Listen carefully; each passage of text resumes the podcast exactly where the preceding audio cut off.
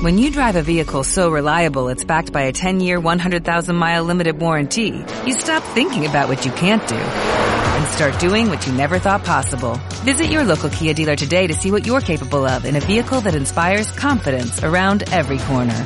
Kia, movement that inspires. Call 800-3334-KIA for details. Always drive safely. Limited inventory available. Warranties include 10-year 100,000-mile powertrain and 5-year 60,000-mile basic. Warranties are limited. See retailer for details.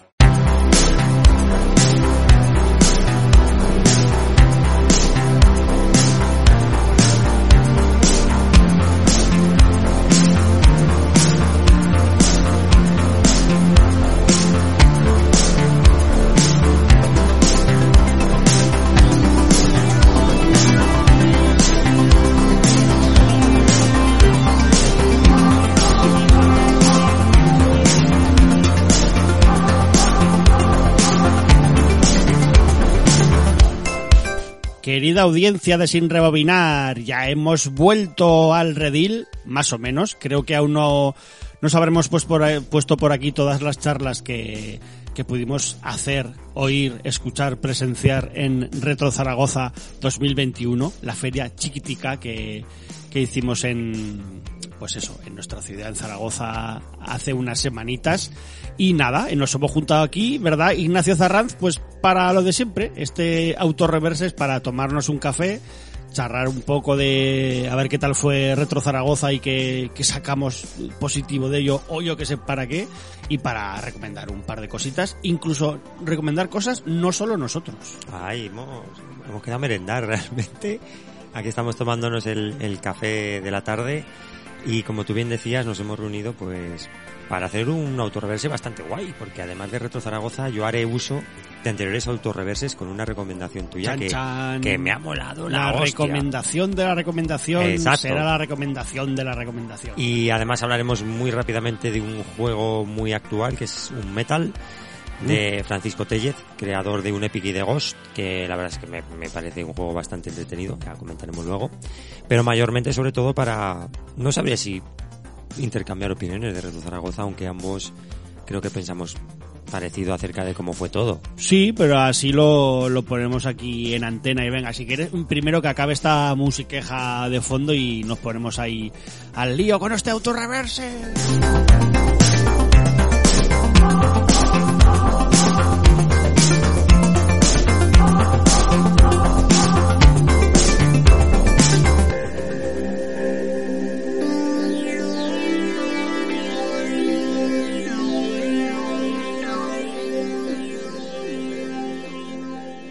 Zarranz, te, te, lleno la copa de café o qué? Sí, sí, estoy somnoliento, mucho madrugar y aún así aquí estamos, ¿eh? Mano a mano.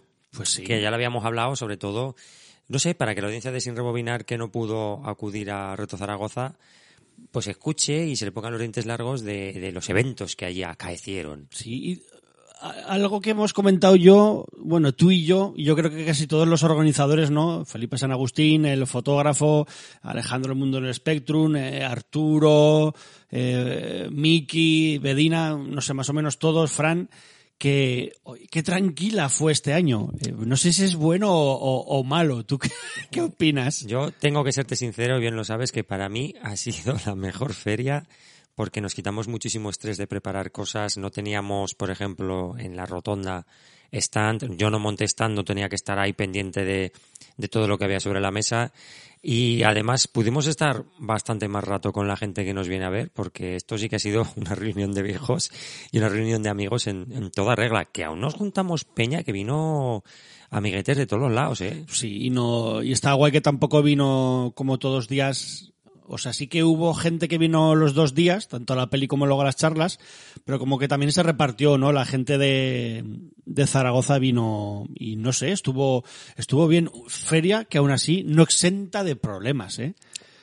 El viernes fue un poco peculiar. Yo desde aquí a los que vinisteis a la sesión, pues no sé, hay que también hay que asumir un poco los errores y sí, la verdad es que se se probó la película muy muy rápidamente y tuvimos ahí no un, un poco un- unos 20 minutos que no se escuchaba bien y al final, bueno, salimos del apuro, eh, pudimos ver Aliens, que por cierto sí que se veía, se veía muy, Del copón. muy, se muy, se veía muy bien. bien.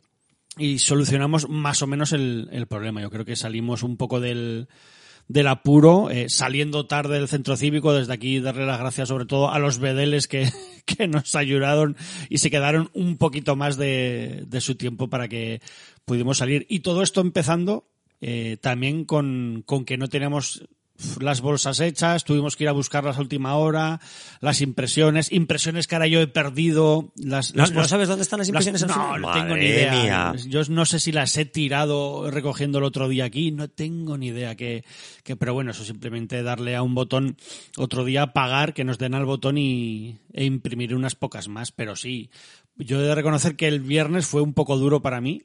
De hecho, no pude ver la peli porque estábamos terminando de montar la exposición, pero bueno, aún así fue el primer día y la gente como que estábamos con ganas de vernos y fue Sí.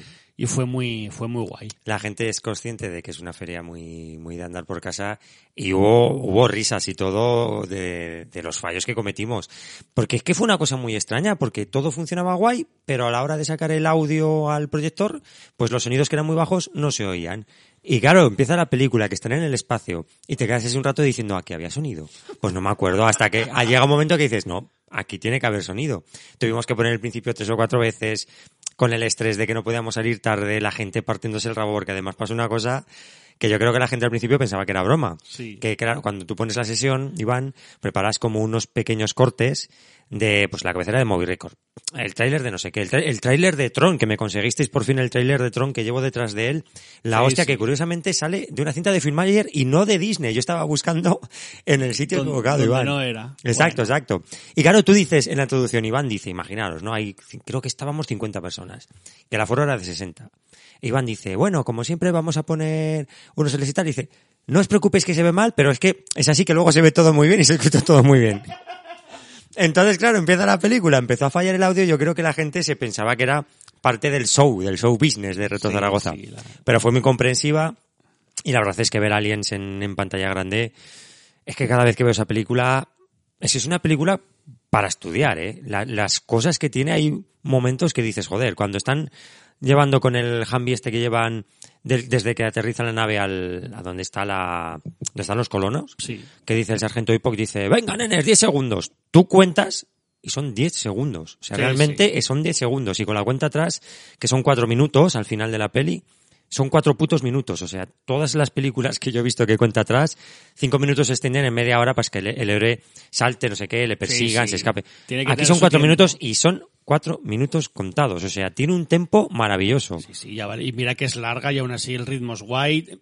Es, es una película más tranquila de lo que recordamos, que, de lo que recordamos, que eso también me parece, me parece peculiar, sobre todo cómo ha cambiado el montaje y el ritmo hoy en día, ¿no? Es que recordemos que son eh, 235 minutos. Sí, sí, y treinta y pico años ya de, desde el estreno de, de Aliens, ¿no? 35 años, real- además. O sea, que es que creo yo, ¿no? Son 35. Creo que es del 34. 85 la peli. cre- Creo, creo. Eh, que, que tela marinera. Eso, eh, quiero decir que hasta para mí el otro día era como, el otro día cuando la probé en mi casa, que sí que se oía bien, por cierto, era como, hostia, eh, sí, sí, el ritmo de las pelis ha, ha cambiado, lo noto yo, pues la gente que, que lo vea, pero aún así es muy, es súper disfrutable. O sea, es muy, es muy guay. Lo que también me di cuenta de que es una peli que usa muy bien los recursos que tiene, porque en la, en la mente colectiva recuerdas como unas batallas brutales entre los marines y los aliens, y al ver la película no hay tales batallas, ¿eh? O sea, realmente,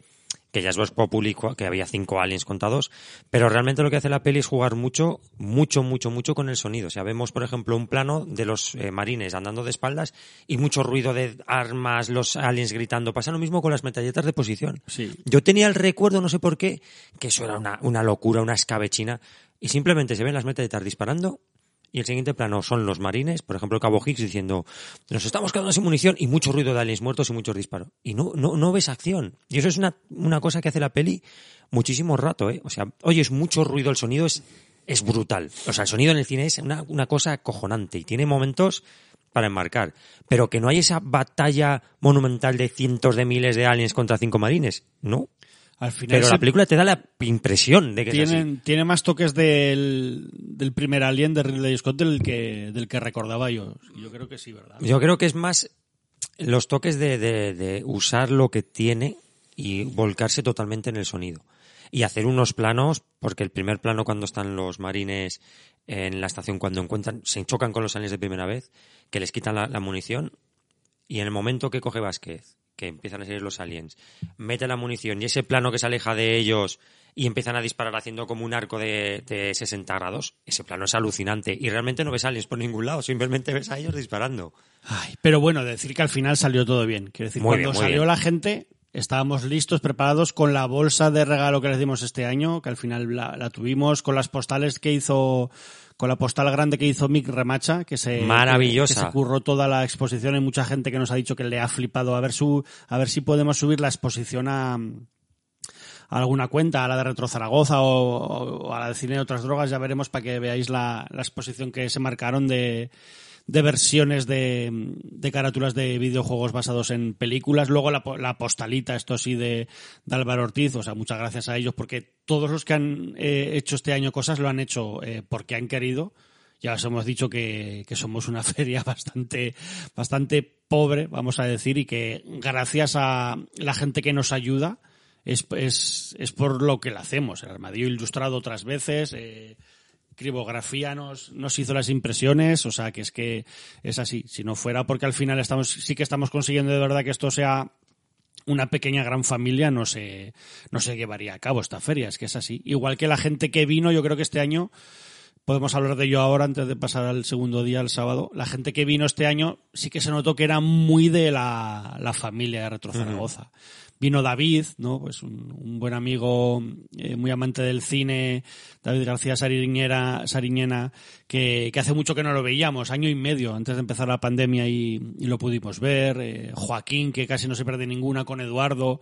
Eduardo es un gran amante de los VHS de aquí de, de Zaragoza. Pues la troupe de, que hay de Zaragoza muy afín a fase bonus vinieron todos, ¿no? Pues quien estaba por aquí Ernesto, estaba Facedor, y estaba Dani, o sea, Twinbee, o sea, sí que vino, vino mucha gente habitual. Sí, sí. de gente. que también hacía pues un par de añicos que no los veíamos. Y es que es mucha mano de obra al final lo que se necesita para hacer una feria de estas, porque mientras estaba la proyección de Aliens y yo estaba dentro vigilando un poco que todo sonara lo mejor posible, tú estabas fuera con Mike Remacha y con Medina montando la exposición, poniendo sí. esos esas láminas en los en los marcos y demás. Y Mike, es que Mike se encargó de hacer la exposición, de, de coordinar todo. De hacer dos dibujos más nuestro cartel. Sí, sí, o sea, el mozo se pegó una paliza y, y además encantado, o sea, se lo pasó bien, estuvo con nosotros ahí como uno más, que al final, es que al fin y al cabo es uno más, o sea, de aquí Sí, a sí. nada tiene que aparecer su Yo le logo. dije, porque él me dijo, oye, mira, me, dijo, me dio como dos o tres ideas que se le han ocurrido para más exposiciones. Y digo, bueno, Mike, digo, vamos a tranquilizarnos. Sí, ¿no? Que, Digo, o sea, guay, muy guay. Pero digo, es que también me fastidia que esto realmente no ganáis nada con esto vosotros. Habría que buscar alguna manera y me lo dijo. Dice, mira, yo me lo paso bien y me lo tomo como que es una forma de aportar. Dice, vosotros tampoco ganáis nada con esto. Es más, perdéis, perdéis un poco de dinero. Este año creo que ha sido el primero que no hemos palmado. que no hemos palmado nada, además, absolutamente nada. Eh, y joder, pues, pues, al final ese es el espíritu, ¿no? Al fin te das cuenta que el que quiere aportar, aporta y se va uniendo poco a poco a, a lo que es Re- Retro Zaragoza y el espíritu de, de Retro Zaragoza. Sé que al final, mira, con poder reunirnos para ver a la gente, yo cuando veía a Ernesto, que hacía dos años que no, que no lo veía, me emocioné y todo, que él se ríe y yo creo que no me cree, Sí, no pero me cree emocioné nada. porque yo pensaba que, que no, yo no sabía si lo iba a volver a ver. Y esta feria pues fue uno de los, de los motivos por los cuales A se mí me vino aquí. hizo, la gente que vino así de tan lejos como él o Facedor tal, me, me hizo mogollón de, mogollón de ilusión. Ya lo hemos dicho por sección. eh, había unos amigos eh, también de Barcelona que vinieron. Desde, desde Bilbao estuvo por la mañana el sábado eh, Nández, que es un youtuber que, que ha venido siempre y nos, nos, trata, nos trata muy bien, pues vino el sábado por la mañana porque luego se fue a Arcade Levels, quería hacer como un poco el combo de estar en los dos sitios. Pues que al final es eso, ya os digo, que mm, esperamos que la cosa vuelva a la normalidad, pero sabemos que al menos una feria chiquitita, más o menos, también, también triunfa lo, lo suyo. Y eso que este año eso, no, ni hemos salido en prensa, ni hemos salido en, Nada, nada, ni en ningún, ha sido tan solo el, nada. el boca a boca. Que, que os- podría haber venido más gente, sí que es verdad. Pero Pues- bueno, al menos así no hemos tenido... Eh, poca, po- No hemos tenido problemas. Poca más gente podría haber entrado. Si la aforo era de 60, Sí, unas, yo creo que la media de las charlas fue también unas 50 personas. por o sea eso, que por, eso, ahí- poca más, por poca, poca más. Gente hubiera, hubiera podido entrar. Lo, lo bueno también de este tipo de ferias es que, por ejemplo, el viernes, mientras montábamos la exposición, pues estábamos poniendo las vitrinas y tal, que tú te fuiste a trabajar con Mike y a hacer la de las impresiones. Eh, entró un mozo dice, oye, eh, la feria tal, cuando empieza? Digo, "Pff, llegas, no solo llegas pronto, es que llegas un día antes, porque mañana es la feria, hoy hacemos la, la proyección de Aliens, y esto sería, yo qué sé, las 11. Y me dice, ah, pues es que vengo de, de- San Sebastián, me parece que dijo. Que he venido tal de San Sebastián a, ver un poco cómo está todo, que igual luego viene algún amigo que me hecho en Zaragoza, y venía él solo. Y lo bueno que tiene esta feria es que le dije, mira, haz una cosa, métete al bar, tómate un café, nosotros terminamos la exposición y ya te quedas con nosotros. Pues este mozo que se llama Jason se quedó pues toda la feria con nosotros No sé como ni si- uno más. No sé ni si lo, ya no recuerdo quién, ya no recuerdo quién era. Luego me das detalles, pero no recuerdo quién, quién era. Lo- Jason, eh, buen Jason, nombre. Jason, buen nombre. Y, lo bueno es eh, eso, que se quedó con nosotros pues como uno más. Se iba a tomar café con nosotros, se pegó los dos días con nosotros, como uno más. Es lo bueno que tiene que sea pequeña, que se pueda tener un trato ameno, que también tenemos la suerte de que no pillamos ningún tarao, que también pudiera ser que viniera alguno o no, pero la verdad es que toda la gente que ha venido súper guay, súper respetuosa, hecho, como siempre. en nuestra charla, no sé qué momento hicimos una, una pregunta al público y alguien contestó, no, porque la Mega Drive. Digo, buah, hostia. Pues, Lázaro Totem. ya nos ha tocado el loco, pero no, que era Lázaro. Entonces sí. Ah, es verdad que también vino Lázaro Nos- Totem, sí, es verdad. nos había tocado el loco, pero esta vez era un loco entrañable que era, era el bueno de Lázaro y otro amor de persona. Sí, y la gente muy expectante de, de verle, de conocerle. Twinbee estaba loquísimo por, porque es un ilustrador que le mola la hostia. Y les regaló unos cromos, trajo, tío. trajo regalos a todo el mundo, a ti y a mí nos regaló incluso pruebas de los cromos que está Qué haciendo maravilla. para el álbum Mm. de cromos, nos regaló, tal, nosotros también le dimos algún detalle, yo le dimos de postales de cine y otras drogas, tal, o sea que al final, pues es que es eso, yo creo que es, es lo guay, ¿no? Like te digo, crear una comunidad y yo creo que nos queda mucho por por seguir por seguir creando o eso me gustaría a mí quiero decir que incluso aunque desapareciera la feria tal como la conocemos hubiera o hubiera que reubicar hacer otras hacer otras cosas creo que se seguiríamos siendo una una pequeñita familia y que y que está muy guay Sí, es que es- ya sabes que hoy día no puedes Mm. asegurar nada. ¿Habrá un reto Zaragoza 2022? Pues no lo sabemos. Pero bueno, de que, nos, momento este que año nos quiten lo luego, luego hablaremos del tema al final ha habido no podíamos decir nada pero al final ha habido o va a haber dos, Doblete. dos retro Zaragoza no podíamos decir nada si quieres luego cuando acabemos un poco de hablar de esta feria lo, lo anunciamos por si se anima la gente a, a acudir a este Retro Zaragoza gigante tocho que se hace ahora los días 15, 16 y 17 ¿no? de octubre en plenos pilares, el segundo fin de semana. Eh, pero bueno, sábado por la mañana, eh, las dos primeras charlas, Ignacio, que igual si hacemos un podcast algún día en directo viene gente y todo, porque fuimos la charla con más gente, Sí, manda sí, cojones. sí, no sé si éramos los primeros, que estaríamos unas 50, 55 personas, Sí, sí, estaríamos. sí. Sabemos más o menos la numeración porque a la- eh, una de las medidas de, de seguridad de protocolo era que la gente que entraba tenía que dar su nombre y número de contacto y eso estaba numerado que luego lo usamos para hacer los sorteos porque aunque parezca que no, no son ante notario pero son legales. Entonces sabíamos perfectamente la cantidad de gente que había. Otra cosa es que nos acordemos que somos gente mayor ya y estamos un poco regulinchis de la cabeza, pero estaríamos 50, 55 Sí, personas sí, en sí, la charla. Y eh, la charla la dimos acerca de adaptaciones de películas a videojuegos. Y mira, haciendo esta charla yo me he dado cuenta no solo de que tengo un morrón de, de- un, sea, un porrón de, de este tipo de videojuegos, sino que es algo que realmente me apasiona. No me había dado cuenta hasta la no hora hablé, de, ¿no? De hacer la charla. Claro, tú porque, pero también estabas muy petado del día anterior, no te había dado tiempo de mirar pues con más tranquilidad todos los juegos, porque hablamos de bastantes juegos. Montamos una presentación, creo que era de treinta y pico, más o Y menos. se, y se habló de más incluso. Sí, hablamos de muchas cosas, incluso de el camino que está tomando el cine adaptando videojuegos, o sea, lo contrario de lo que Bueno, de estábamos hecho, hablando. La, charla está subida, es la primera que subimos el mismo domingo. Me apetecía hacerlo, como es muy fácil de editar. El mismo domingo que fuimos a recoger por la mañana, pues por la tarde subí la charla en un momentico y me parecía buen detalle, pues o para la gente que había venido o para la gente que se quería interesar cómo habían sido las charlas, pues subimos ya ese del, del cine al videojuego y quedó, quedó muy guay. Era un poco tú exponiendo cosas y yo haciendo chistes, pero bueno, te- ni, ni tan mal realmente. O sea, es lo, es Eso lo lo- que había. tendrá que ser la audiencia quien lo decida. Esperemos que el audio funcione bien sin el soporte visual, que tampoco era nuestro- muy importante, El, pero nuestro bueno. funciona bien. Igual en algún momento decimos, "Ve- ¿veis esto? Y no sabe la audiencia de qué estamos hablando, Al pero final bueno. dejé el sorteo de los pósters, pero bueno, porque me- no es muy radiofónico, pero me parecía, fue como bastante gracioso y, y nos echamos unas risas y me pareció guay dejarlo, pues eso, para que la gente viera, vea también el ambiente que había que había dentro de la sala. Pero no fue la única charla, ¿verdad? De este, Nada. de este sábado. Hubo cosas muy interesantes. Yo tengo que decirte, Iván, para terminar, que cada vez me gusta más hacer directos. De verdad te lo digo, ¿eh? Pues tener ahí al- A la a, gente. la, a la gente y el trato que hay con ellos. Y bueno, aunque no fue muy participativa proponer algún tema, por si sale alguna de- algún debate, al final sí que hubo alguien que sí que nos estuvo preguntando un poco por cómo veíamos el futuro. Cómo fue un poco el pasado, Lázaro Totem, pues también estuvo muy gracioso. Y es una cosa que realmente le he cogido un gustico, tío, o sea, hacer directos para mí es, es- es el futuro de, de Sin Rebobinar. A ver si la audiencia eh. nos apoya y nos anima para, Nos ve- lo- para hacerlo. Te veo en Twitch, pues, ahí hablando. Chan, chan. Prefiero el presencial. A Ya. falta de presencial, pues ya veremos. Pero el estar en un recinto, pues que es en el armadillo, imagínate. Mm. En el armadillo ilustrado, grabando un, un programa y tener a gente ahí tan cercana y atenta a lo que dices. Y bueno, riéndote con ellos, intercambiando opiniones. O hubo gente que también aportó alguna cosita. Pues está, para mí es, es el culmen de lo que un podcaster puede hacer, porque yo creo que a más no vamos a llegar ninguno, Qué guay pero también. que ni tan mal, ¿eh? ni mucho menos. También tuvimos problemas a la hora de sacar el, El audio.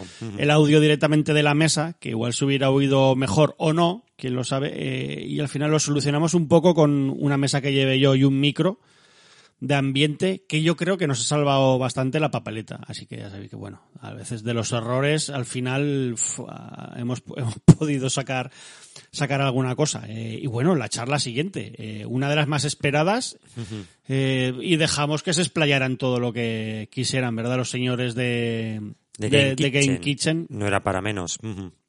Y estuvo bastante, yo creo que estuvo bastante guay. Además, hay que decirlo, ya no sé si les hará gracia o no, o tampoco pasa nada, pero tuvieron problemas para venir a Zaragoza. Eh, yo creo que incluso podían habernos dicho que, que no venían, porque, pues eso, tuvieron pasó una cosa y tuvieron que llegar, venir en coche y, y muy tarde. Llegaron el, el sábado, bueno, eh, la madrugada del viernes al sábado, ya os digo, y muy tarde, encima una noche que llovió, les pilló una tormenta de la hostia a mitad de camino, pero bueno, el, yo creo que el penitente les acompañaba ahí en, Mira, no en lo el- había pensado así. En el coche y llegaron, llegaron bien, durmieron un poquito, pero bueno, también vinieron pronto enseguida por la mañana eh, al, al centro cívico, lo que es de agradecer y un detalle por, por su parte, por parte de Mauricio, Mauricio y Raúl. y Raúl. Raúl y Mauricio, eh, y estuvieron incluso con nosotros por la mañana, eh, vieron nuestra charla, eh, les, les tocó un póster de los que de los que regalaron, o sea, me- hay que madrugar y ver las, las primeras charlas, amigos y amigas, que si no os, os perdéis lo bueno. Y dieron eso, pues dieron una, no sabían muy bien cómo enfocarlo y al final hablaron, nos estuvieron hablando de, de dos, de los DLC que tienen de Blasphemous y por qué sacar un DLC y por qué sacarlo gratuito. La verdad es que estuvieron cerca a las dos horas, creo yo, hubo hora y media o algo así hablando y a la gente le moló mogollón, luego se acercó mucha gente a hablar con ellos, incluso se trajeron libros de, de Art Concept, eh, bastante chulo, de los que les quedaban alguno de, de la remesa del, del Kickstarter eh, y, y, y se vendieron al, algún libro a la gente que estaba ahí. De hecho, pudieron vender todos porque ya os digo que, que la gente, incluso bastante gente joven además, fue, fue a hablar, hablar con ellos. O sea que yo espero que se lo pasarán bien. Al final estuvimos pensando a ver si se podían quedar un día más para que no salieran con prisas, pero bueno, se, se fueron prontito otra vez hacia, hacia Sevilla y Córdoba. Y bueno, sobre todo desde aquí, no sé si nos escucharán, pero muchas gracias por, por el esfuerzo, porque al final fue doble esfuerzo para, para ellos. Yo me gustaría pensar que se fueron contentos porque de seis libros que trajeron vendieron cinco a 40 euros, pues bueno, por lo menos pudieron recuperar algo del dinero gastado en el, en el viaje que por motivos personales pues tuvieron que hacerlo de una manera que no estaba planeada.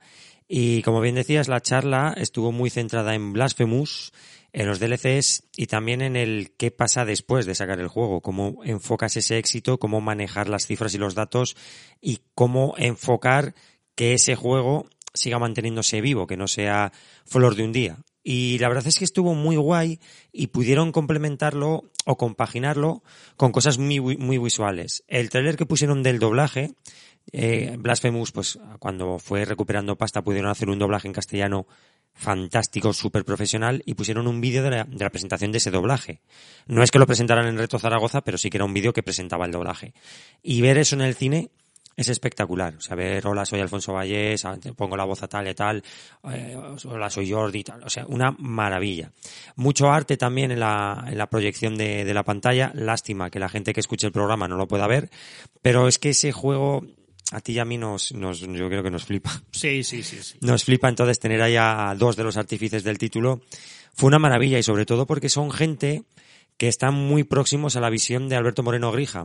Son gente muy realista, gente que te dice, mira, que te tienes que esforzar para hacer las cosas, pero el esfuerzo no siempre, no siempre tiene recompensa. En su caso, con Blasphemous ha sido así, pero ellos lo pasaron muy mal para que esa recompensa llegara a sus manos.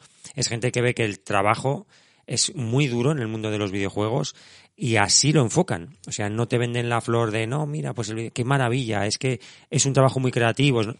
Es, tiene su parte buena, pero tiene su parte de, ojo, que tienes mucha pasta metida en el juego y como no te salga bien, se acaba tu carrera. Es un enfoque bastante interesante frente a lo bonito y lo esplendoroso que venden en otras, otras compañías. En ese caso, Alberto sí, Moreno también es una persona muy realista. El esfuerzo tienes que hacerlo, pero igual con eso no sales adelante. Entonces ese, ese enfoque me parece un enfoque diferente. Y la charla también iba un poco por ahí. Y por eso me gustó también bastante. Sí, además, pues ya te digo que a mí me, moló mucho que estuvieran tan cercanos luego, luego la gente, cosa. Les preguntaron muchas cosas, cosas a nivel profesional. Sí, sí. Hola, soy ilustrador, oye, ¿qué tengo que hacer para que la gente me conozca? Le daban pues una serie de consejos. Estuvieron muy cercanos hablando con, con sus fans. De hecho, teníamos que llevárnoslos a comer y yo le decía a Raúl, Raúl, tenéis que ir a comer. Digo, pero no voy a ser yo quien les diga a la gente que deje de hablar con vosotros. Y al final, a duras penas, Raúl pudo coger a Mauricio y decir, ah, que nos tenemos que ir a comer, que nos tenemos que, tenemos que salir de viaje. si no, no salen del cine. No salen del cine. Qué guay. O sea, por una parte, muy guay. Además, eso, les dimos vía libre. Era la última charla de la mañana que empezó sobre la una menos cuarto o algo así. Yo creo que empezó bastante a tiempo y les dimos vía libre para, para, estar hablando todo el tiempo del mundo. Pero claro, la gente ahí, la gente no quería comer, quería sacarles ahí eh, trabajo incluso. No, no, sé. Sobre todo eso, lo, al respecto de lo que ha dicho Ignacio de, del duro y laborioso trabajo que es sacar un juego más todavía en España, creo yo, no, o aquí así casi desde cero, semi-independiente podría decirse, pues tienen un documental eh, alojado en la web de Blasphemous, ya no recuerdo cómo se llama el documental, pero tiene un nombre bastante chulo, que por 3, 4 euros creo que se alquila y merece bastante la pena que, que lo veáis. O sea, es, es, menos de la mitad de lo que cuesta una entrada de cine. Es un documental muy, muy guay realizado y editado y merece la pena si os interesa el juego, que veáis también cómo se ha hecho porque porque eso, porque da luz sobre, sobre el tema de los videojuegos y, y, la creación de los mismos, que es bastante, es bastante potente este, este documental. Documental que nos dijo Mauricio y Raúl que se podrá exponer en Retro Zaragoza totalmente gratis y cuando, cuando haya otra sesión. Uh -huh. Y de esta charla no sabría qué más, qué más comentar, que es una pena que cuando se suba no tenga el apoyo visual que hicieron ahí, hicieron una presentación bastante, bastante chula y... Sí, bueno, del, de estas cosas se aprende. Sí que poco a poco vamos a tener que ingeniárnosla para, para subir las charlas. Uh -huh. Yo además creo que hemos aprendido que es mejor hacer menos charlas eh, de más calidad como, como este año, ya no lo digo por nosotros, sino por las que hubo, que otros años que ha habido, hemos intentado meter más charlas y eso, yo creo que, el, que otros años igual con tres charlitas durante toda la feria, que espero que sean muy potentes y, e intentar grabarlas y sobre todo que el que da la charla se pueda explayar todo lo que, lo que sea es, es bastante mejor. Tanto para que la gente vea la feria tranquilo y luego vaya a la charla y luego pueda seguir viendo la, la, la feria, etcétera, etcétera. Y sobre todo eso, es sí que es el, la parte más negativa que tenemos hasta ahora es que casi nunca las hemos subido en vídeo, ni, ni en audio, ni nada. Este año lo del audio lo vamos a poder apañar un poquito, aunque eso, algunas días se quedarán un poco cojas porque se apoyaban mucho en lo visual, pero eso para otros años, eh, desde aquí el entonar un poco el mea culpa y que sí, que intentaremos que, que se pueda, que se pueda hacer. Felipe ha estado hablando conmigo a ver qué se puede hacer, porque eso, Felipe últimamente está como con muchas ganas de hacer cositas, lo cual me, me alegra y, y a ver qué, a ver qué pasa el año que viene, pero sobre todo, una charla que sí que creo que no vamos a poder subir. Una pena. Si nos lo pide mucho la gente, yo de verdad la subimos y cada uno que... Pero va, será muy dura de, de escuchar porque esta sí que estaba apoyada todo el rato en, en lo visual y es la charla de nuestros amados, adorados, hijos de puta, eh, Mojon, Mo- Mojons Twins. O ahí, sea, ahí estuvieron. La primera vez que se reúnen, no todos, pero cuatro miembros, sí, sí, estuvo Chema, Nathan, estuvo Anjuel y el cuarto compañero, que no recuerdo el nombre, me cago en la mano. Yo tampoco, es siempre, que no le, siempre me olvida. De hecho, es hablar, no me acuerdo. al único que no conozco de, de este variopinto grupo. Chema vino desde Alemania, como otros años, y ahí estuvieron haciendo una charla muy apoyada porque Nathan estuvo jugando en directo a los juegos que eh, han publicado, que no han publicado, se presentaron cosas que estaban inéditas. Entonces, claro, Nathan estaba jugando y a la par pues hablaban de lo que estaban haciendo. Y en- entonces, sin ese apoyo visual, volvemos a lo mismo, va a ser complicado. La charla fue un despiporre, o sea, la gente se partió el ojete. Tuvieron alguna broma recurrente que fue muy bien medida y que estiraron bastante. Y eso hizo que la gente se, al final es que se, Y la se gente- volcara con ellos. La gente les gritaba cosas y ellos participaban, no sé, fue bastante chula, la verdad. A la par de que, decimos lo de siempre, que mucho jiji jaja, pero ojo que esta peña tiene un juego en un museo de Alemania, es que les, que les encargaron un videojuego y que son los artífices de que una parte fundamental de la escena esté funcionando a día de hoy, porque ellos hacen herramientas para que la gente haga sus juegos, o sea, ya no hacen sus juegos, sino que ceden esas herramientas para que tú, yo, para gente que no tiene conocimientos, pueda plasmar su idea en un videojuego. Son gente muy importante en la escena. Lo que pasa es que son como, siempre están de cachondeo y hay tanto jiji jaja. Igual no se les toma tan en serio Exacto, como parece como que, bueno, que como son de cachondeo no son serios. Ojo que detrás tienen muchas, muchas, muchas horas de trabajo, pero una, pero una cantidad incontable de horas, un montón de herramientas, un montón de ideas. Creo que Anjuel en la charla dice que tenían como 500 juegos ahí guardados que no van a ver la luz nunca, pero que entre pruebas de motores y hostias, y son gente que, que está ahí al pie del cañón y que gracias a ellos la escena va moviéndose, moviéndose, moviéndose, gracias a ellos, a ellos y a otros tantos, pero ellos son como muy constantes, tienen como mucha constancia en sacar muchas cosas y en sacar muchas herramientas. Y lo bueno es que no se estancan, siempre van añadiendo cosas a sus motores. Sí. Yo, sobre todo eso, que queríamos dar en un paso para, ya no sé si para reivindicarlos, pero subirlos ahí a, la palestra donde se merecen, ¿no? Al, al podium de, del homebrew español, e incluso a nivel, a nivel europeo, como ha dicho, como ha dicho Ignacio, por eso están en, en- en ese museo, entre otras cosas, y que sí, que la gente debe igual tomarlo más en serio y, pues bueno, fijarse un poquito más, más en ellos que te, que realmente, pues ya no es que sean mejores ni peores, pero sí que son alguien que están ahí, son muy importantes y deberían igual, pues eso, aparecer más En medios, Retro Gamer, ¿no? etcétera, etcétera, etcétera. O sea, el, eh, es así. O sea, no tenemos nosotros en contra de las revistas ni de nada, pero las cosas, las cosas como son y hay que decirlas por, por su nombre, es así. Bueno, aún así la charla, volviendo a lo de... Nosotros tampoco aparecimos en Retro Gamer, por Y, ejemplo. na- y no pasa nada, y no, hay problema. nada. Un abrazo a toda la gente de, de Retro Gamer. Y la charla que dieron los, los Mojon Twins, además de, de ver a Nathan jugando, que es terrible, jugando con el, Sí, el teclado del portátil, es Eh. malísimo Nathan. Me di cuenta que no, no lo tengo todo perdido. Yo. Exacto. Eh, Lo, lo guay es que estuvieron contando, claro, llevan muchos años, han vivido muchas cosas, han participado en muchos concursos, entonces tenían muchas anécdotas que contar. Y con la gracia que lo cuenta Nathan y Anjuel, pues más aún. Y luego estuvieron jugando a Ramiro, que es un juego que está escrito como con mucha rima, y ver a Chemita leyendo las rimas y cuando había algo que no rima decir, Nathan, esta rima regular, claro, pues el cine se descojonaba. Es que fue una charla muy graciosa, pero a la par muy instructiva, porque al final hicieron un repaso por cosas que habían ido añadiendo al motor a base de ideas. Pues teníamos la idea de tal, pues incluimos la inercia. En este juego, pues queríamos hacer scroll, pues metimos una rutina de scroll. Y son muchos años resumidos en una charla corta, para lo que son tantos años, y siempre enfocado con su sentido del humor, pero que si ves más allá es que es una charla muy instructiva de muchas cosas, de gente que intenta superarse constantemente. Aparte que ellos son, son un amor. Yo, por ejemplo, el domingo por la mañana, que estábamos tú y yo tan solo recogiendo, porque habría, había muy poco que, recoger. Luego vino Mike a, ayudarnos. Eh, estuvimos con Nathan y con, y con Chema y es que son, o sea, fue, fue de estos momentos que, o sea, ya no es parte de la feria, pero es algo muy guay de que pasa durante, durante la feria. Muy O sea, autorreverse, ahí hablando sí, de. Doctor Who, que sí. resulta que Nathan es... Debe ser el fan número uno, ¿no? Como, como Misery. Debe ser el fan número uno. Qué guay, sí, sí, además le, le echamos ahí el- el- un poco el lazo de, hostia, pues un especial para sin rebobinar de Doctor Who, y él dijo que, que sí, que tampoco se iba a poner muy cafetero, pero de estar charlando del Doctor Who, vamos, ya le dije yo que si hubiéramos grabado esos 40 minutos que estuvimos hablando, salía un programa ya cojonudo, o sea que... Mira, fijaros también lo, lo complicado que es Retro Zaragoza antes de ir a la última charla, que no se nos olvide. El domingo recogimos todo, pero ni Iván ni yo tenemos carne de conducir. Y nos quedamos sin chofer.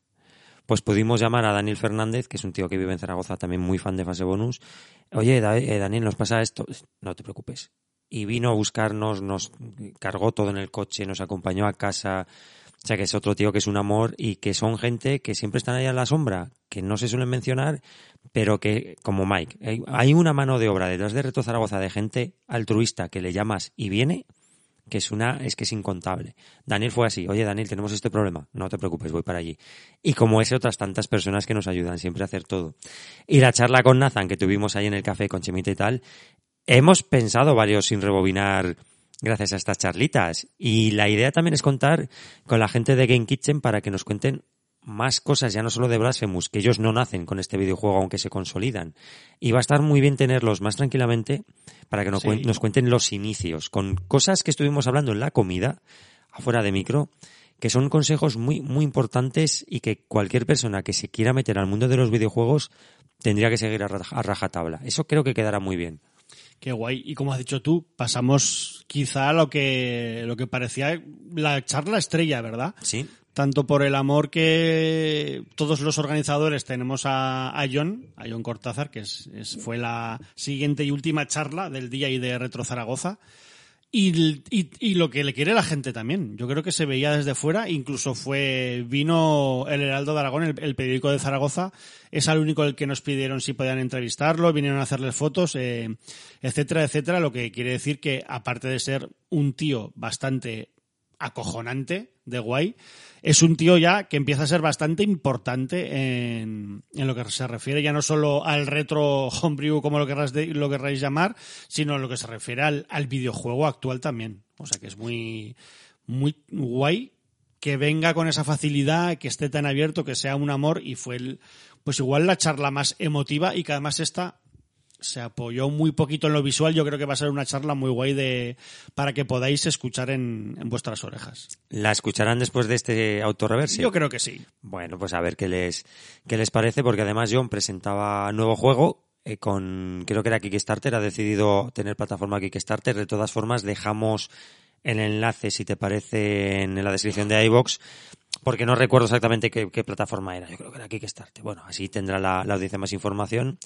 Y John es una persona que conozco desde hace, pues, 10 o 11 años. De hecho, creo que fue la segunda persona que entrevistamos en fase bonus. La primera fue Juan del Cal, grafista de la Abadía del Crimen, y el siguiente fue él. Cuando no éramos, que nunca hemos sido, ¿no? Pero cuando no éramos nada conocidos, me puse en contacto con él y el mozo desde el garaje de su, de su oficina, en su coche, grabamos una entrevista de cerca de una hora, que claro, yo era totalmente desconocedor de, del homebrew o de los videojuegos caseros, como queráis llamarlo. Y la verdad es que aprendí mucho gracias a, John, gracias a Javier Ortiz también con Retro Wars, gracias a los mojones. O sea, eso sí que el, el orden lo tengo como muy establecido. Lo que pasa es que con John, al igual que con los mojons, sí que surge ahí algo que hace que tengamos mucho feeling. Con Retro Wars lo tengo porque, por ejemplo, con Sejuan lo tengo, con Pagantipaco, pero esto es diferente. O sea, no, ya no sé si es porque nos hemos ido de cañas, por el sentido del humor que tienen, no lo sé. Pero con Cortázar, por ejemplo, con Anjuel, con Nathan, hay un rollo ahí que va más allá del tema del podcaster y demás.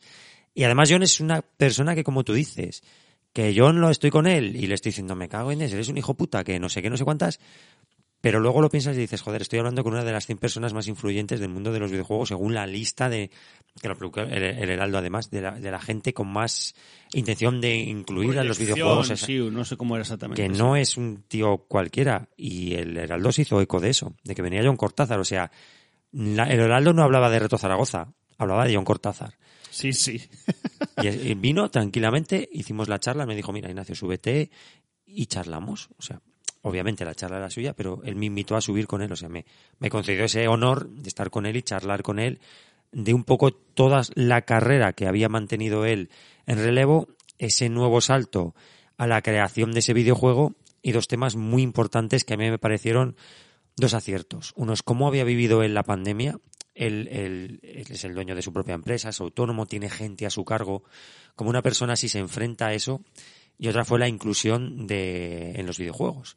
John es una persona que tiene un hijo autista y gracias, entre comillas, a eso, pues ha hecho que todo lo que él ha aprendido pueda volcarlo en la elaboración, en, en, en el diseño de los videojuegos.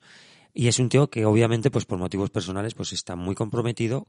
Y ambas charlas fueron muy interesantes porque metió muchas cosas. La educación de los críos en las nuevas Habló tecnologías y en los de, de videojuegos. educación, o sea, los padres que podáis escuchar esta charla creo que es bastante interesante. O sea, además de lo que podemos definir el friquerío, que no me gusta llamarlo así, pero el friquerío más, pues bueno, los juegos de MSX, pues el juego que presentaba.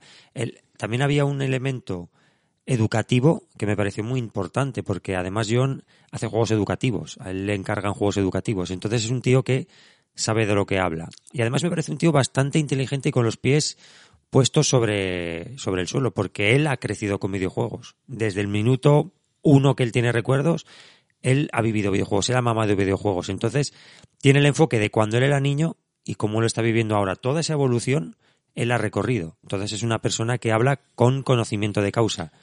Yo he dicho que me dio la sensación de que sí fue bastante emotiva la, la charla en varios puntos y otro de ellos es, por ejemplo, cuando se habló de, de Matra, ¿no? Y, y estuvo bastante guay, ¿no? Un recuerdo bastante guay hacia él. Se habló- Merecido. Se habló, se habló mucho, ¿eh? Y, y John habló súper guay de él. O sea, si hay muchos que lo echáis de menos en la escena, pues aquí tenéis ese huequito para el recuerdo muy guay. Se habló de Azpiri también bastante, del, de cómo contactó con él, de cómo habló con Azpiri, de cómo, de, de lo llano que era, de lo, de lo acojonantemente flipado. De lo que- fumador. Sí, sí, fli- flipado que lo dejó a John, ¿no? Una, una persona tan cercana con él y con el que todos se acercaba a hablar con él. Ya os digo que es una charla para sacar muchas cositas y que, que merece la pena que escuchéis dentro, pues eso, de unos días, una semanita, está bastante, bastante guay. Esto, de hecho, el recuerdo para Matra es totalmente lo opuesto del, del, del peloteo. Porque, de hecho, yo con, con Star no me llevo especialmente bien. De hecho, tengo más roces que acercamientos. Pero es un tío que, que es que se merece reconocimiento. O sea, todavía, todavía me parece más loable el que a pesar de que las diferencias que tengas ahí estén, que se ha ganado el reconocimiento de la gente. Y el que no se lo quiera dar, pues bueno, él sabrá. Pero que se lo merece, también, porque es una persona que evolucionó mucho la edición física del homebrew, lo convirtió en algo profesional, quizás con sus aristas hacia el lado malo, pero también con muchas cosas, con muchas puntas romas hacia el lado bueno. Y es una persona que siempre ha estado ahí, se ha involucrado la hostia, ha hecho ediciones perdiendo pasta del copón de juegos que no tenía mucha proyección de vender, pero que como le gustaba metió mucha panoja. Y es un tío que hay que reconocer, hay que reconocerle el trabajo que hace. ¿Que volverá? Pues no lo sabemos, porque era una especie de reconocimiento a que él se retiraba. ¿Volverá? Bueno, no lo sabemos, pero que ha estado y que hay que recordarle también, eso es innegable. Y sobre Alfonso, sobre Alfonso Azpiriz, pues bueno, Reto Zaragoza ya le hizo un homenaje en su momento. Alfonso es una persona que al final prácticamente toda la gente que éramos, o somos, entiéndase lo del mediático en el reto, o sea, que haces videojuegos, que tienes podcast, tu canal de YouTube, era un tío que siempre se ofrecía a hablar contigo, siempre yo creo que prácticamente lo conocimos el 90% de creadores audiovisuales, si se me puede llamar así, no si se nos puede llamar así a los youtubers, Sí, hombre, sí. podcaster y demás, y demás. Y es una persona que te trataba como si fueras la puta ser. O sea, podías tener 50 descargas que si tú le llamabas, ahí estaba como un reloj, tratándote con todo el respeto y como si fueras la ser. Y eso no todo el mundo lo hace, y más en la posición de, de Azpiriz, que era un Y personaje y internacional. Y quizá también porque la SER no se lo había hecho nunca, ¿no? Pues- Al menos al- en el nivel de los videojuegos. Me imagino que como, Puede ilus- ser. como ilustrador igual sí, pero, pero bueno. Claro, puede ser que él se sintiera reconocido en ese, en ese aspecto, porque al final todo, todo ladrillo hace muro y al final fuimos muchas personas las que nos preocupamos Sí, de él. que yo creo que también le pilló en un momento, ¿no? Ya que, que su carrera, pues yo no digo que estuviera ya, iba a decir acabada, se me entienda. O sea, él ya estará, estaría medio jubilado, pero él seguía haciendo cosas para, para el retro y, o sea, y, es, y, lo, y, y lo quería así, le gustaba, le gustaba mogollón y yo creo que era una forma de, de sentirse también reconocido que, que a todos nos, no- nos parece guay, pero de una forma sincera y amable, no como no con peloteo ni porque busques ahí que la gente te haga la pelota y, y no de forma altiva, sino que él realmente veía que era una escena que le quería mucho. Así se demostró, ¿no? Lo que duró cuando sacó el libro de portadas de videojuegos, lo, lo, lo que duró en venta, lo, que vale ahora de segunda mano, si encuentras alguno. No sé, creo que él sabía que el público de los videojuegos lo quería un montón y siempre esa- se, senti- se sintió muy arropado y él quería devolver todo, todo ese bien que le, que le hizo, además. Es que no sé si esto será así, pero yo me imagino que como una persona creativa, ilustrador, imagino que él quería que su trabajo pues le, le sobreviviera a él, ¿no? Que fuera algo que a través del tiempo me imagino que pasará con directores, con actores, o sea, que su trabajo le, le perdurara en el tiempo. Y Azpiriz se vio así, o sea, vio que su trabajo en videojuegos, que para él era trabajo, perduraba por encima de, de los años, o sea, por encima seguramente que de otras obras quizás más reconocidas internacionalmente.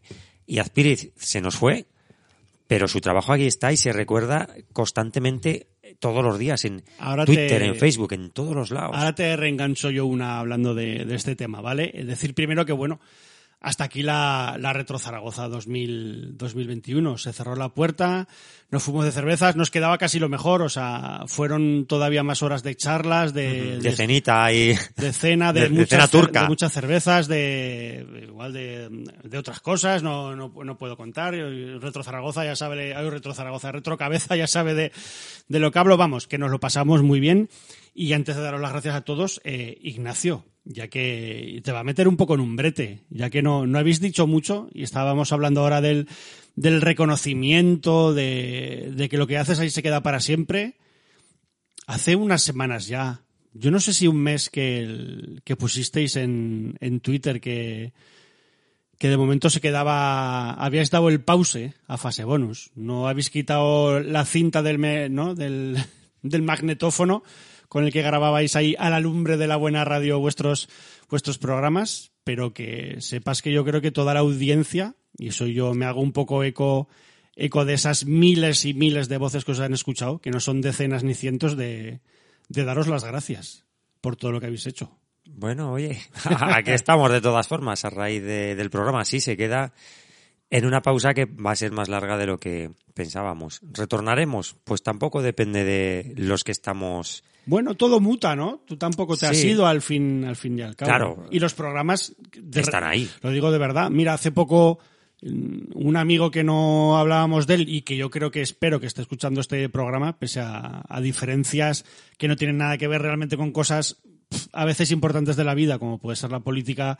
Hace mucho que no sabíamos nada de Robinson María, de Fran, y hace poco te escribió. Desde aquí le saludamos y que nos, que nos hace mucha ilusión que nos, que nos escuche. Y él, por ejemplo, lo dice que él se está incluso escuchando programas viejos y yo creo que eso lo puede hacer todo el mundo. Es que eso está ahí para siempre y realmente hay temas que tratabais, entrevistas que tenéis que no lo ha hecho nadie ni lo hará en, en- en la puta vida. O sea que eso os podéis llevar por delante. Todos los que habéis hecho programa desde el primer día hasta, hasta el último. Claro, pues hemos, hemos ido en 10 años, pues hemos ido un montón.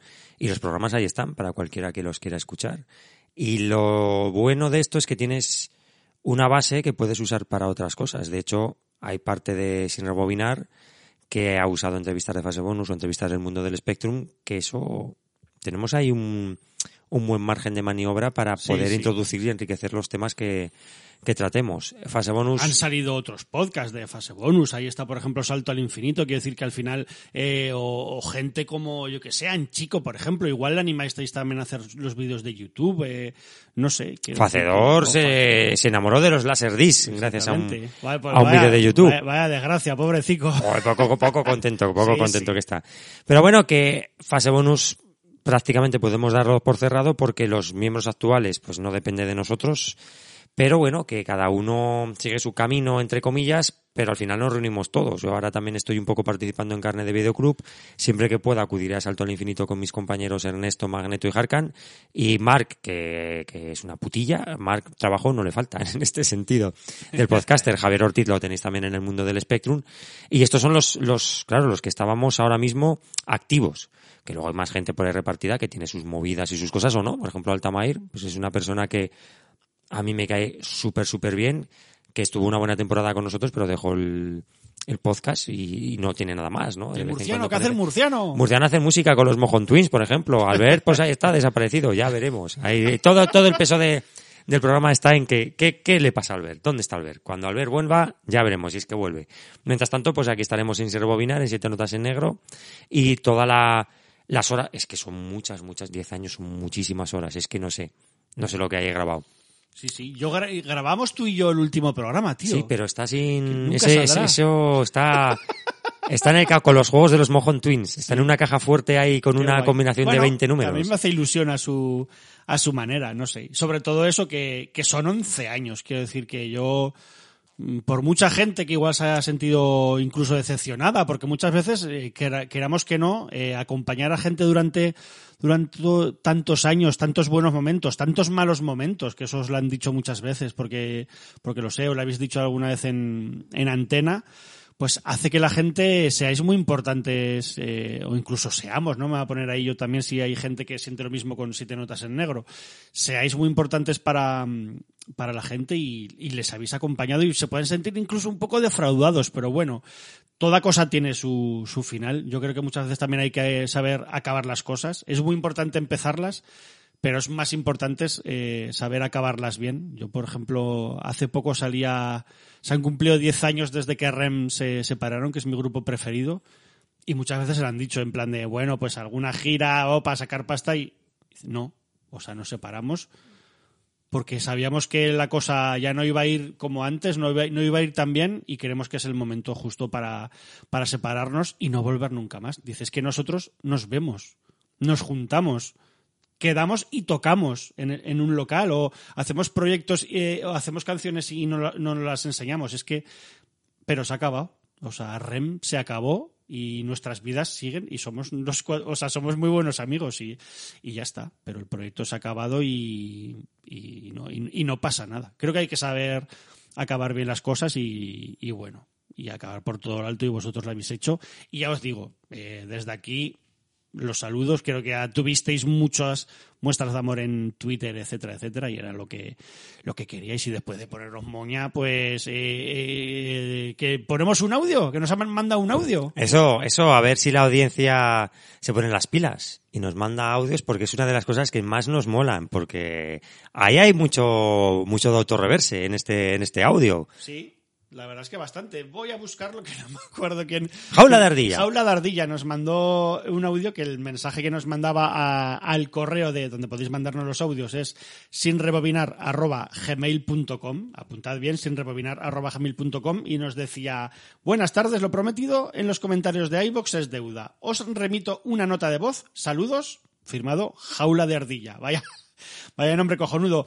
Cinco minutitos de audio que creo que son bastante guay. Además, Jaula de Ardilla habla muy guay. Lo vamos a tener que fichar para, para, para hacer cosas porque habla muchísimo mejor. te ha que quedado muy el padrastro, ¿no? Eh, eh, ¿Quién soy aquí, no? Pues te ha quedado así. ¿Qué, qué, qué podcast es este, no? ¿En qué estoy grabando? Siete notas sin rebobinar. Que, así que eso, os dejamos con el audio y, y una cosa que hace muy guay Jaula de Ardilla con sus amigos, que creo que, aunque la pandemia parece que va un poquito mejor, podéis seguir haciendo hasta ahora. Este, ¿cómo se llamaba? Pandemicón, iba a decir, no, eh, No recuerdo qué nombre tenía. Bueno, ahora nos lo dirá. Mejor lo escuchamos antes de decir una barbaridad. Hola, yo soy Jaula de Ardilla, soy uno de vuestros oyentes habituales. Os felicito por el podcast, eh, me encanta. Eh, yo también soy un cuarentón que se crió entre videojuegos de microordenadores, cómics, dibujos animados y, por descontadísimo, cintas de VHS. Así que los temas que tratáis y, la sensibilidad con los que los tratáis, pues eh, evidentemente me despierta total afinidad. Yo quería haceros un par de recomendaciones que provienen, pues bueno, de una práctica o de una iniciativa que que con mi grupo de amigos habitual eh, pusimos en marcha al inicio de la pandemia, pues porque no nos podíamos ver y porque circunstancias de la vida pues nos han llevado a cada uno a vivir a más de 100 kilómetros del otro. Es una cosa tan fácil como para quedar para ver online la misma película, todos a la vez, de una manera tan casera y rupestre como conectarnos todos al Discord, contar 1, 2, 3 y darle al play al mismo tiempo. A esto le hemos llamado Quarent Films y con la tontería, en el año y medio de pandemia, pues nos hemos visto algo más de 50 películas. ¿Qué vemos? Eh, desde cintas de culto de los 80, 90, 70, hasta películas raras, eh, bizarradas, eh, pasando por, por estrenos de plataformas que simplemente nos apetece ver, o bueno, o cualquier sugerencia que cualquiera de los que estemos allí queramos ver yo os traeré, os traeré dos que, particularmente me llamaron la atención. No digo que sean buenas, pero sí que resultan, bueno, curiosas, interesantes, vamos, que no te dejan igual. Eh, la primera es una cinta del 2008, rusa, que se llama Den D, tal como suena, Den espacio letra D. Es un remake ruso no oficial de Comando de Schwarzenegger. Está dirigida por un tal Mikhail Porochenkov, que si le buscáis por internet veréis, pues eso, que tiene pinta de señor culturista. Eh, que bueno, que cuando era niño, en su Unión Soviética natal, pues estaban prohibidas las cintas norteamericanas, pero circulaban por el mercado negro. Así que él de niño se consiguió ver pues todas las pelis de, héroes testosterónicos de los 80 y idolatró, eh, en especial, pues el grandísimo John Matrix de Comando. Así que a mediados de los 2000, en plena moda del hombre metrosexual, este señor decidió rodar una película de héroes de pelo en pecho como los de antes. Y mm, sin ningún tipo de vergüenza decidió calcar Comando, mismos personajes, misma trama, prácticamente mismos planos. Vamos, es una película que, si eres un friki de comando de esos que te sabes diálogos, eh, la vas a disfrutar. ¿eh? ¿eh? Prueba definitiva. Si te suena eso de recuerdas que te dije que te mataría el último, es que te tienes que ver esta película. Un par de curiosidades de la película, pues es cómo recrean a, este personaje, precisamente a Sully, eh, que aquí le dan un toque mucho más cómico y mucho más pervertido.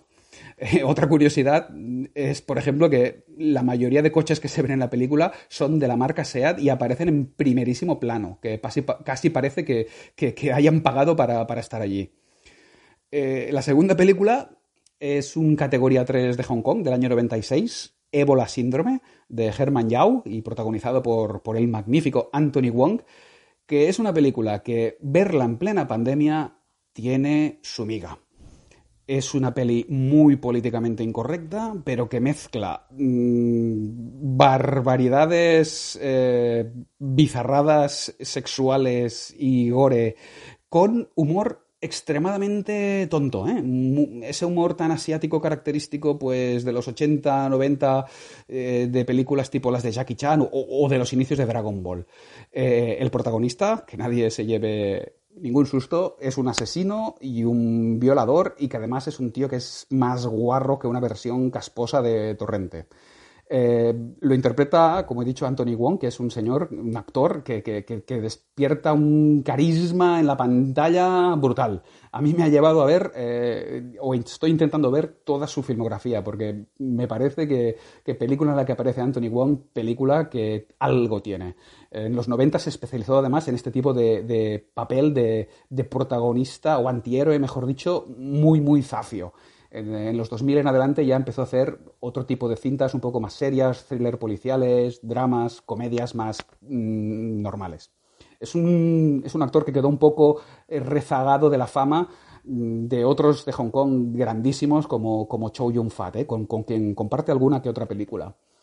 Eh, y nada, estas son las dos recomendaciones cuarenfilmicas que os hago. Felicitaros de nuevo por el podcast y, esperamos nuevos episodios con ganas. Pues ya hemos vuelto después de este maravilloso audio de Jaula de Ardilla. Nada, sobre todo darle darle las gracias porque nos deja, pues eso, bastante comentarios. Yo creo que en Siete Notas también hace una temporada dejó más algún comentario, o sea que nada, gracias por joder, pues porque tengamos gente que no nos oía hace, ¿no? Un- unos meses o un año y mm, nos, nos descubre y nos deja nos deja comentarios que ya sabéis, eh, sobre todo darle, si os ha molado el programa, si no, no, pero si os ha gustado el programa, darle al me gusta y dejadnos comentarios que, pues eso, aparte de darnos un poco más de visualización en la plataforma, pues hace que, que podamos interactuar con vosotros, que es lo que ya habéis visto los que habéis venido a Retro Zaragoza, que realmente es lo que, lo que nos gusta. ¿eh? Ignacio Zarranz, aparte de este audio, nos dejaron un mensajito.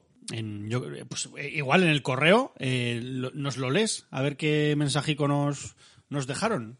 Pues mientras me termino el café vamos a leer el correo que nos manda Julián Ur- Urbano, sí. Urbano Muñoz, ¿vale? Que además es una persona que, que tengo la, la suerte de poder conocerlo físicamente, que es un zaragozano de pro. Y nos dice Ahí le estoy poniendo bien el, el micro, sí, espero que me, me acerque la mano. Digo, no sé si me va a dar un mofetón, me va a hacer un tatuaje de cinco dedos en la cara o qué. Bueno, nos comenta, hola. Sintiéndolo mucho este año no me será posible visitar Reto Zaragoza, un encuentro que ya eché de menos el año pasado. Es que claro, el año pasado no hubo nada, Iván, con la pandemia. no, más lo echamos de menos nosotros. Pero te das, te das cuenta que siempre decíamos, hablando con los amigos, el año pasado cuando se hizo... No, Sí, no. sí, sí, sí. El año pasado no se hizo nada, amigos. Y el año pasado es igual hace cinco años, que somos ya muy mayores y tenemos un cómputo de años muy malo. Continuamos. Eso sí, con el podcast Sin Rebobinar, me habéis hecho sentir cerca el espíritu de estos eventos y rememorar tantos y tantos recuerdos, que era la intención de este podcast. Con los episodios de los cromos, he llegado a recordar vagamente que logré completar un álbum de jugadores de fútbol y que por ello conseguí un balón, Mira, lo que siempre decíamos lo, que lo no- pedimos, de hecho, que nos escribiera alguien si le había tocado algún premio o había canjeado algún álbum completo por el premio que fuera. Álbum que nuevamente intenté volver a completar, pero se quedó a falta del cromo que ya me costó encontrar la primera vez. Quizás esa experiencia hizo que no me volviera a interesar completar un álbum de cromos, ya que me pareció casi un timo, que más de una vez lo sería. Después de tantos años, me sorprende que aún conservo 84 pegatinas de Toy. ¿Cuántos bollicaos comía entonces? 84 pegatinas de Toy. ¿De cuánto sería la colección, Iván? Creo que dijo Felipe Igual 50 o algo Ah, así. Sí, hijo, pues o sea, tiene bastantes el tío. ¿eh? Bueno, pues lo repetido ya sabe, que no, no, no nos manden un sobrecico con 20 euros de, de propina. Continuamos. Para vuestro próximo autorreverse de Sin Rebobinar, aunque supongo que ya lo conoceréis, me gustaría recomendar Pluto TV, una plataforma gratuita de televisión con muchos canales temáticos con películas y series a la carta. Yo esto no lo conozco. Yo tampoco lo conocía. Pues esto es lo bueno que Justo tiene hoy me ha, Rebobinar. me ha salido en iVox, me ha salido eh, publicidad, creo, además.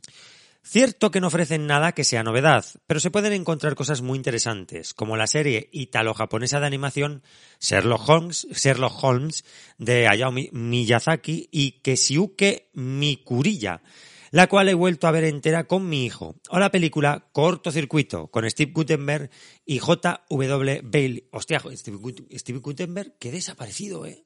Sí. eh, Mira que estuvo con lo que academia de policía Coco, un cortocircuito, bueno, los alguna, fantasmas. alguna mierda ha hecho, ¿no? Serie B ahora horrorosa estos años y ya está. Mira, recordamos, eh, recordado sobre todo por las películas Loca Academia de Policía, que era Mahoney. O también la película Memorias de un hombre invisible con Chevy Chase, Daryl Hannah y Sam Neill. No recordaba que salía Gutenberg en Memorias de un hombre invisible, tío, de Carpenter. No, no, que no sale, que esto está diciendo que también está esa película. Ah, que también está sí, la peli. sí, vale, ya decía yo, no la- vale, vale, no lo recordaba. Que aunque no sea la más conocida de John Carpenter, a mí me gusta y me parece que está infravalorada. Bueno, espero volver a escucharos en otro podcast y quedo con ganas de veros en otra ocasión. Recibid un abrazo. Pues nada, que sea el abrazo devuelto para, para ti, con mucho amor y, y- y- y un buen apretón ahí. Sí, sí.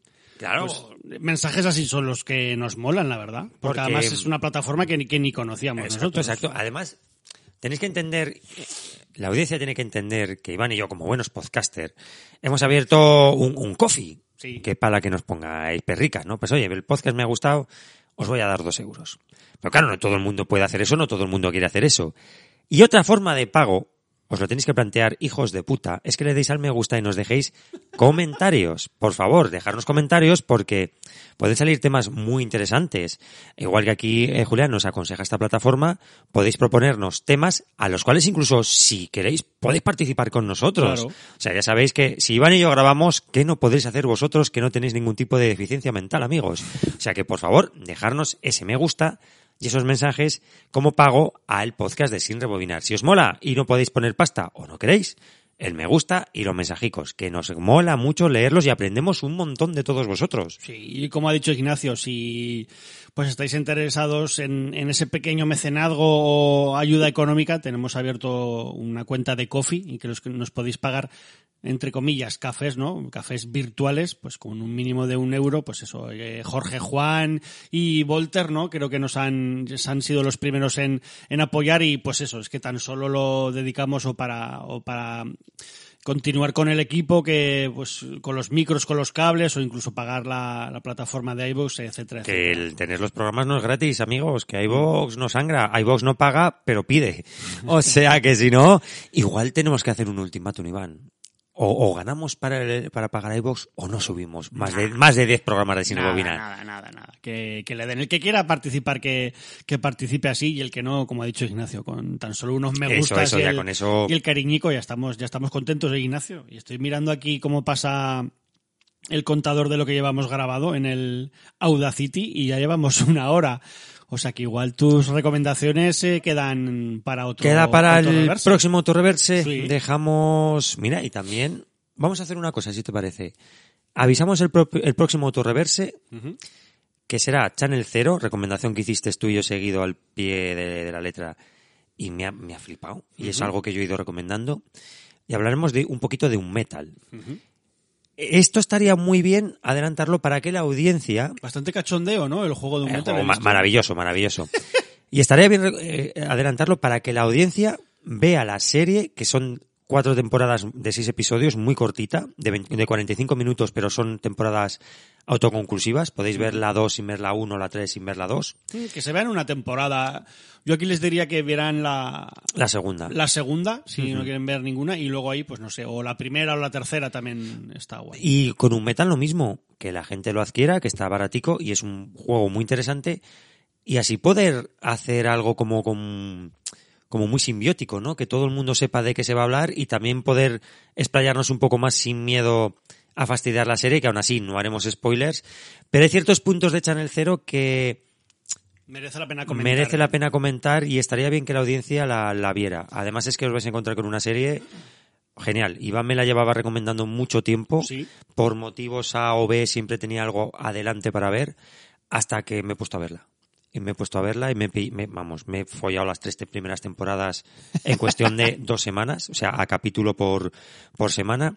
Y la segunda que os, recomenda- os recomendaba Iván, yo tengo que deciros que hacía tiempo que no veía algo que me flipara tantísimo Y que te dirá tan mal rollo también. y tanto que pensar. Es, es, es una temporada que va de algo, pero que no va de eso, pero que tiene mucha historia detrás. O sea, ver la segunda temporada, La Casa Sin Fin, porque para el siguiente autorreverse, si va todo bien, hablaremos de Channel Zero, incluida esa temporada, de las tres primeras o cuatro, y de Un Metal, ¿Y de por- Francisco Tellez. Y por qué no, de, de los emails que nos mandéis o de los audios que nos mandéis podrán salir en ese episodio. Ya Y- sabéis, mandarlos a sinrebobinar.com. Y tenemos juego de niños, que nos han mandado un oyente a, a su chiquilla, hablándonos de, ¿Ah, sí? de algún juego, sí, Ah, o sea que para este no, pero para el próximo intentaremos ponerlo. Sí, sí, sí, sí, chachi, chachi. Pues nada, Ignacio, eh, yo voy apagando de aquí las cosas y cuando quieras, pues nos vamos. Nada, pues poco más que decir. Ya dejaremos todos los enlaces en la descripción de, de iVox, o sea que cualquier cosa que os haya interesado y hayamos dicho que os dejaremos el enlace, por favor, ir allí, mirarlo, muy atentos al proyecto de John Cortázar, ese coffee que os comentaba Iván. Insistimos, y en este vamos a ser pesados.